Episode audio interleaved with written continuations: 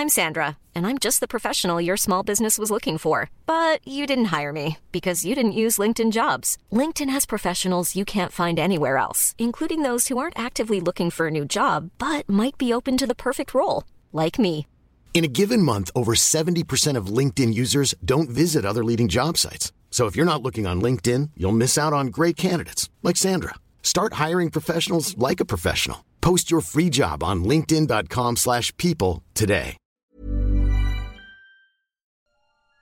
Bonjour à tous chers abonnés et spectateurs, aujourd'hui je rends honneur à votre créativité car je vais présenter 10 civilisations aliens complètement originales que vous m'avez envoyées. Et oui, lors du petit concours que j'ai fait dans l'onglet communauté de ma chaîne, où je fais régulièrement des sondages aussi, abonnez-vous la cloche pour en rater aucun, je vous avais demandé de m'inventer et de m'envoyer une civilisation alien complètement nouvelle, en me décrivant l'apparence, la langue ou encore le fonctionnement sociétal de ces êtres mystérieux sortis de votre imagination. Et j'ai pas été déçu comme d'hab il a été très difficile de vous départager, et je comptais remercier chaleureusement tous les participants pour leur créativité et leur investissement. Malheureusement, j'ai dû choisir parmi toutes ces propositions pour vous présenter les plus originales et inventives à mon goût. Pas dans l'ordre, bien entendu. Nous allons donc explorer des civilisations aliens, toutes plus étranges les unes que les autres, que j'ai tenté de résumer du mieux que j'ai pu. Ah oui, et j'ai également glissé une proposition de ma création sous un faux pseudo parmi celles que je vais vous présenter portant le nombre total à 10. Petit jeu dans les coms, saurez-vous retrouver ma civilisation alien? Un sondage pour déterminer votre préféré est également en description. Ah oui,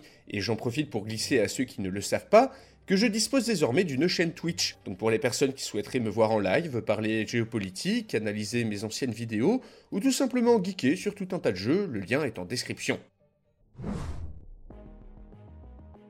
Bon, Commençons tout de suite avec la première civilisation alien, qui nous est envoyée par Sorbieski, et dont les membres portent le nom de Cherven. Les Cherven nous sont décrits comme grands, à la peau pâle et avec de grands yeux noirs. Leur planète d'origine, Naaven, aurait été ravagée par une succession de guerres civiles ayant pour cause l'épuisement des ressources, qui a poussé les survivants à fuir dans l'espace, à bord de vaisseaux autosuffisants à voile, alimentés par l'énergie des étoiles. Errant désormais de monde en monde, les Cherven sont devenus un peuple migrateur.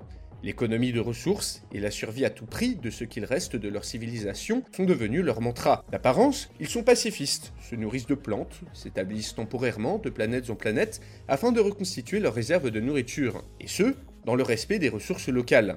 Ainsi, ils quittent les mondes avant d'avoir atteint un point de rupture et ne s'y réinstalle que lorsque la planète est régénérée. Privilégiant le dialogue avec les autres formes de vie intelligentes, les Cherven profitent de leur technologie infiniment supérieure pour fuir la confrontation directe, se faisant un point d'honneur à ne tuer personne eux-mêmes. Pourtant, toute médaille a son revers, car derrière leur apparence inoffensive, les Cherven survivent aussi en étant d'impitoyables manipulateurs. Ceux-ci utilisent tout un panel d'habiletés psychiques pour arriver à leur fin. En fait, grâce à leur technologie, ils pourraient largement fonder un empire, mais préfèrent rester dans l'ombre en manipulant les élites de centaines d'autres civilisations. Les Cherven vont placer des pantins à la tête de pays, déclenchant des guerres ou créer des idéologies pour servir au mieux leurs intérêts. Pour eux, la fin justifie les moyens, et tant pis pour vous si votre race disparaît à cause de leurs agissements, car rien n'est plus important pour eux que leur survie, même si cela doit passer par la manipulation occulte de milliards d'individus ou l'asservissement secret de centaines de mondes. D'ailleurs, qu'est-ce qui nous dit que les Cherven ne contrôlent pas les dirigeants terriens? Cette civilisation nous est envoyée par Bad Wolf, qui nous apprend l'existence de la race des fluides aux confins de la Voie lactée. Il y a plusieurs siècles, une pluie d'astéroïdes aurait traversé une petite planète océanique, la transperçant de part en part et éjectant une quantité d'eau phénoménale dans l'espace, qui ne tarda pas à se greffer aux astéroïdes restants, aux côtés d'une quantité de magma importante. D'étranges agglomérats se forment dans le vide composés d'astéroïdes enveloppés d'eau, qui peut rester liquide grâce à la gravité très forte de ces objets célestes. Cet ensemble disparate commence on ne sait comment à développer une conscience. Au début limité à de simples courants dans l'eau entourant les astéroïdes, les fluides prennent vite conscience que les différents bouts de roche autour desquels ils gravitent ne sont pas éternels, et vont ainsi les partager entre eux, permettant la formation d'entités beaucoup plus grande, à la gravité plus forte. Parcourant le cosmos, ces êtres vont trouver d'autres planètes composées de glace ou d'eau, qui après le sacrifice d'un des leurs, projetés dessus, vont être détruites afin d'éjecter assez de liquide dans l'espace pour créer de nouveaux fluides ou d'en alimenter des anciens, le tout dans un rituel appelé libération. Prenant des contours de plus en plus évolués au cours des siècles, Les fluides communiquent entre eux en prenant des formes différentes et respectent une stricte hiérarchie de taille. Les fluides plus gros, disposant des astéroïdes les plus massifs, prennent les décisions pour la communauté. Le concept de libération guide toutes leurs actions, alors que les fluides cherchent sans cesse à s'étendre. Et c'est une rencontre fortuite avec la sonde terrienne Pioneer 11 qui va décider de leur prochaine destination. Récupérant les coordonnées de la planète bleue inscrites sur le petit satellite, les fluides peuvent y voir un monde à libérer, où l'eau qui y coule doit rejoindre leur race. S'inspirant désormais de formes humaines pour communiquer, les fluides vont prendre la direction, lentement mais sûrement, de notre système solaire. Cette civilisation nous est envoyée par Adrovae et nous décrit une planète où il ne fait pas si bon vivre. Aplati à l'équateur, possédant deux lunes et un noyau massif, ce monde est séparé en son centre par un immense mur de glace, sans cesse alimenté par des orages provoqués par les vents violents provenant des deux côtés. Stérile au pôle, cette planète possède une mince bande de verdure près de l'équateur, couverte de nuages, et dont la forme de vie principale est le champignon, qui s'est développé dans toute la forêt. Les habitants sont adaptés aux dures conditions, D'environ 1m35, ceux-ci sont quadrupèdes, recouverts d'écailles et complètement sourds à cause des orages constants dus à la proximité du mur de glace. Disposant d'une forte ossature et d'une puissante mâchoire, ces individus se nourrissent du mycélium qui leur permet également de communiquer entre eux via un complexe réseau de phéromones. Regroupés en tribus primitives d'une trentaine de membres, fonctionnant selon un système matriarcal, ces aliens vénèrent des deux côtés de l'équateur le mur de glace, qui, dit-on, les protège d'un grave danger. Mais ayant fini par évoluer, ces étranges êtres quadrupèdes vont mettre à profit l'abondance d'oxygène dans leur atmosphère pour construire un vaisseau volant qui leur permet de découvrir de l'autre côté du mur de glace des êtres en tout point semblables à eux. Enfin réunis par ces vaisseaux rudimentaires, ces aliens vont mutualiser leurs efforts pour s'échapper de cette planète hostile et pour trouver des éléments leur permettant de faire disparaître le mur de glace en provoquant un effet de serre. Ready to pop the question? The jewelers at BlueNile.com have got sparkle down to a science with beautiful lab grown diamonds worthy of your most brilliant moments. Their lab grown diamonds are independently graded and guaranteed identical to natural diamonds, and they're ready to ship to your door. Go to BlueNile.com and use promo code LISTEN to get $50 off your purchase of $500 or more. That's code LISTEN at BlueNile.com for $50 off. BlueNile.com code LISTEN. I'm Sandra, and I'm just the professional your small business was looking for. But you didn't hire me because you didn't use LinkedIn jobs. LinkedIn has professionals you can't find anywhere else, including those who aren't actively looking for a new job but might be open to the perfect role, like me. In a given month, over 70% of LinkedIn users don't visit other leading job sites. So if you're not looking on LinkedIn, you'll miss out on great candidates like Sandra. Start hiring professionals like a professional. Post your free job on linkedin.com/people today.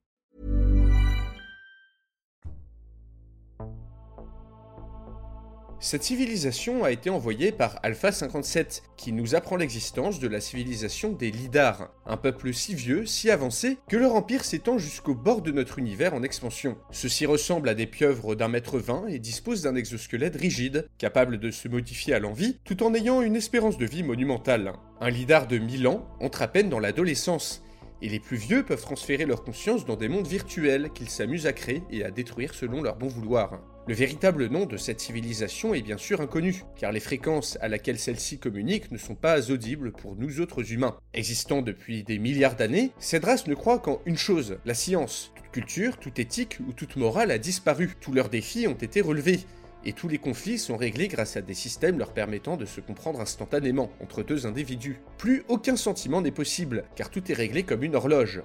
Viol, zoophilie, meurtre, tout est d'un relatif absolu pour eux. En fait, les lidars sont tellement avancés qu'ils s'ennuient, ne travaillent même plus, et nagent dans un bonheur artificiel et technologique fait de plaisir qui nous paraîtrait au mieux immoraux, et au pire carrément horribles. Ainsi, leur science leur permet de créer des galaxies pleines de vie, pour ensuite les détruire comme un enfant écrase une fourmi pour s'amuser. Dans leur civilisation, des trillions de vies sont suspendus à la volonté de quelques lidars qui disposent d'un contrôle total sur des univers et la matière qui les compose. D'ailleurs, il serait temps de s'inquiéter, car un jeune membre de cette race vient de recevoir comme cadeau une galaxie entière, une galaxie qui n'est autre que la Voie lactée. La civilisation suivante nous est envoyée par Craftskill, qui nous décrit une planète grande comme Jupiter, mais entièrement faite d'eau, sauf le noyau, et habitée par les voyageurs, d'immenses créatures gélatineuses qui parcourent sans cesse les profondeurs. Ici, des ouragans constants à la surface ont confiné la vie sous l'eau, long de plusieurs dizaines de kilomètres, les voyageurs sont des créatures très très lentes, se déplaçant tout au plus de quelques kilomètres par an, et pouvant vivre des dizaines de millénaires. À la surface de leur peau, les voyageurs sécrètent d'immenses bulles d'oxygène qui grandissent durant des décennies à des tailles gigantesques pour ensuite s'échapper vers la surface, causant des perturbations majeures, la source des ouragans, qui plus tard iront alimenter les profondeurs en oxygène. Et c'est dans ce contexte que se sont développés les liparides, des sortes de poissons limaces bipèdes qui ont développé la civilisation sur le dos des voyageurs, au sein des grandes bulles d'oxygène. Au début uniquement aquatiques, les liparides ont fini par entrer dans ces bulles et développer un physique mi-terrestre mi-aquatique. Leurs divinités sont bien sûr les voyageurs, sur lesquels ils vivent, et toute leur civilisation tourne autour de leur protection, ainsi que la sauvegarde des bulles d'oxygène qu'ils sécrètent sur leur dos. Aiguillés par leurs prêtres, les liparides vont donc protéger les voyageurs des prédateurs marins qui les déchiquettent petit à petit, les aident à trouver des partenaires d'accouplement, chose qui peut prendre des centaines d'années tant les voyageurs sont lents, et protègent à tout prix les bulles en construisant de petits tubes vers la surface afin d'évacuer l'excès d'oxygène. Deux tribus de liparides habitant sur des voyageurs différents peuvent aussi se rencontrer, essayant chacun d'abattre la grosse bête gélatineuse de l'autre en cas de guerre, ou s'alliant pour que les voyageurs s'accouplent. Ainsi, voyageurs et liparides, ces deux espèces en symbiose, tournent à l'infini dans les profondeurs de cette planète. La civilisation suivante nous est envoyée par Saminio, qui nous décrit une race faite entièrement de gaz et flottant dans l'espace à une vitesse folle, les Krolls. Composés d'une matière unique à eux, appelée le Crolium, les membres de cette civilisation existent depuis la création de l'univers et vivent directement dans le vide spatial, sous la forme d'immenses nuages de gaz flottants et immortels, qui n'ont besoin que de lumière pour survivre.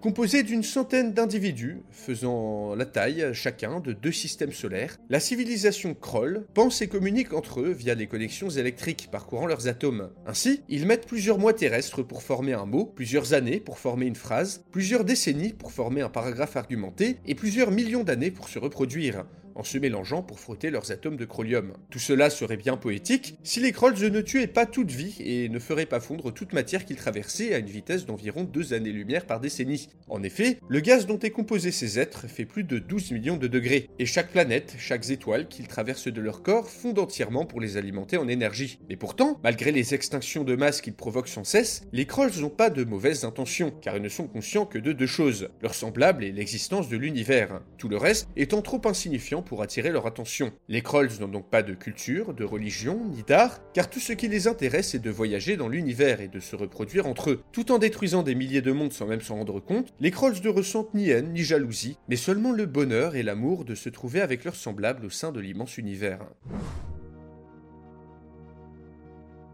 La civilisation suivante nous est envoyée par Rabbi Carter, qui nous présente l'étrange monde de Kabiru, une petite planète à faible gravité noyée dans une immense mer de gaz de 15 km d'épaisseur, d'où n'émergent en surface que deux choses, de petits pinacles rocheux et un arbre gigantesque, l'arbre Aouma, source de toute chose. En haute atmosphère, l'eau n'est pas présente. Ainsi, les Yashtan, seuls habitants au-dessus de la mer de gaz, dépendent de l'arbre pour survivre. Ces humanoïdes à la peau blanche, dotés de deux jambes et quatre bras, tirent eau, fruits et matériaux de construction de l'arbre Aoma et ont établi leur maison sur les branches ou sur les pinacles rocheux qui affleurent à la surface. Bien sûr, cet arbre, source de toute chose, est divinisé, et la légende dit que l'entité qui l'habite reviendra un jour établir un immense jardin sur toute la planète. Dans cette optique, les Yashtan morts sont traditionnellement jetés dans la mer de gaz afin de nourrir le dieu de l'arbre. Seulement, la révolution technique va bouleverser cette civilisation. Rapidement, une oligarchie marchande s'accapare tous les pouvoirs et réussit même à développer un sérum d'immortalité qui les place au-dessus de la masse des paysans qui cultivent l'arbre.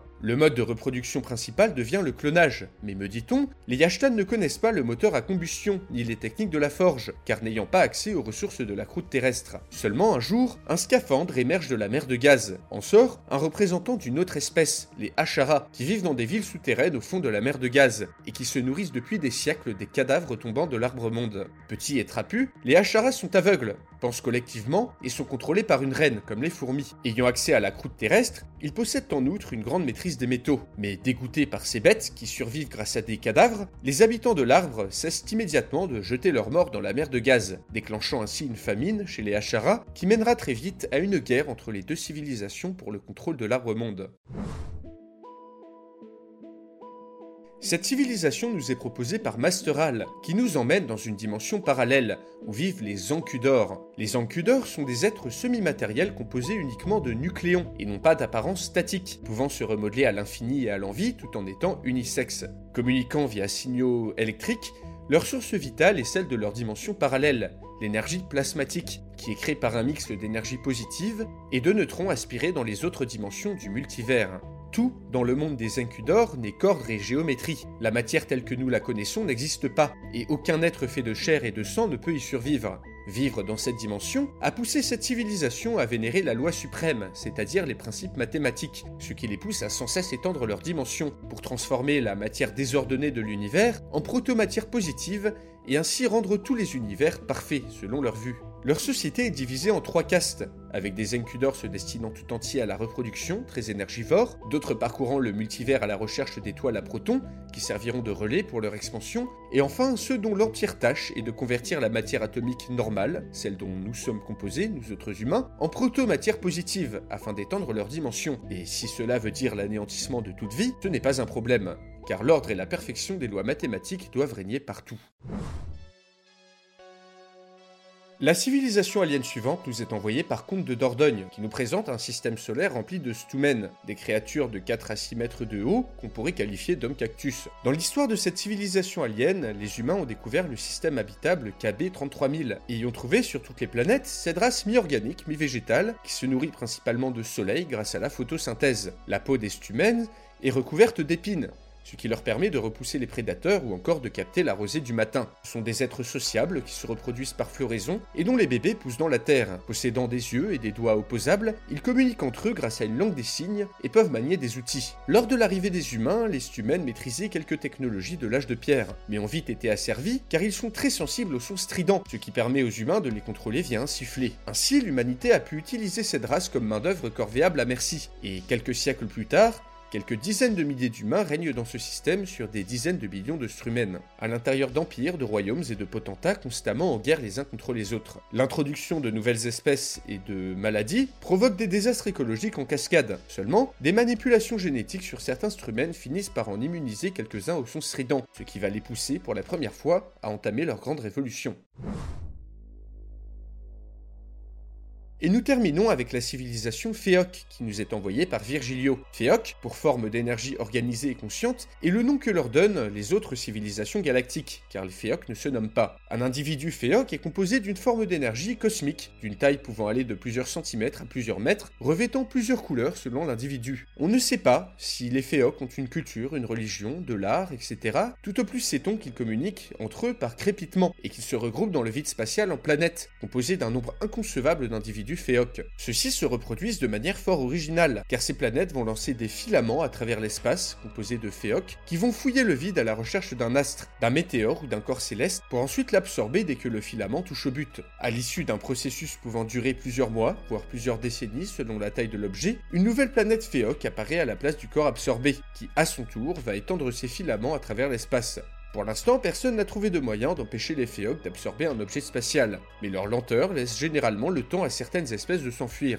Heureusement pour l'univers, que l'expansion des Féocs est peu rapide, et plusieurs de leurs colonies sont même en concurrence directe, prenant différentes couleurs, comme le rose-violet pour la colonie principale, ou le rouge, le vert, le bleu, pour les colonies secondaires dont les filaments tentent mutuellement de s'absorber dès qu'ils entrent en contact. L'univers survivra-t-il aux Féocs Et les autres races trouveront-elles enfin un moyen d'empêcher leur extension? Rien n'est moins sûr et en attendant, ces petites boules de lumière s'étendent inexorablement. Et avant de terminer cette vidéo, chers abonnés et spectateurs, j'aimerais vous présenter quelques mentions honorables.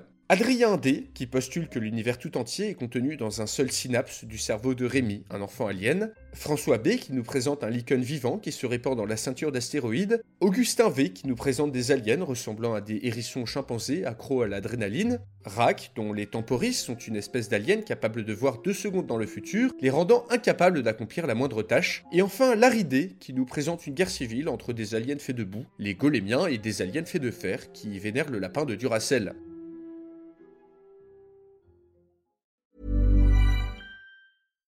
Here's a cool fact a crocodile can't stick out its tongue. Another cool fact you can get short term health insurance for a month or just under a year in some states. United Healthcare short term insurance plans are designed for people who are between jobs, coming off their parents' plan, or turning a side hustle into a full time gig. Underwritten by Golden Rule Insurance Company, they offer flexible, budget friendly coverage with access to a nationwide network of doctors and hospitals. Get more cool facts about United Healthcare short term plans at uh1.com.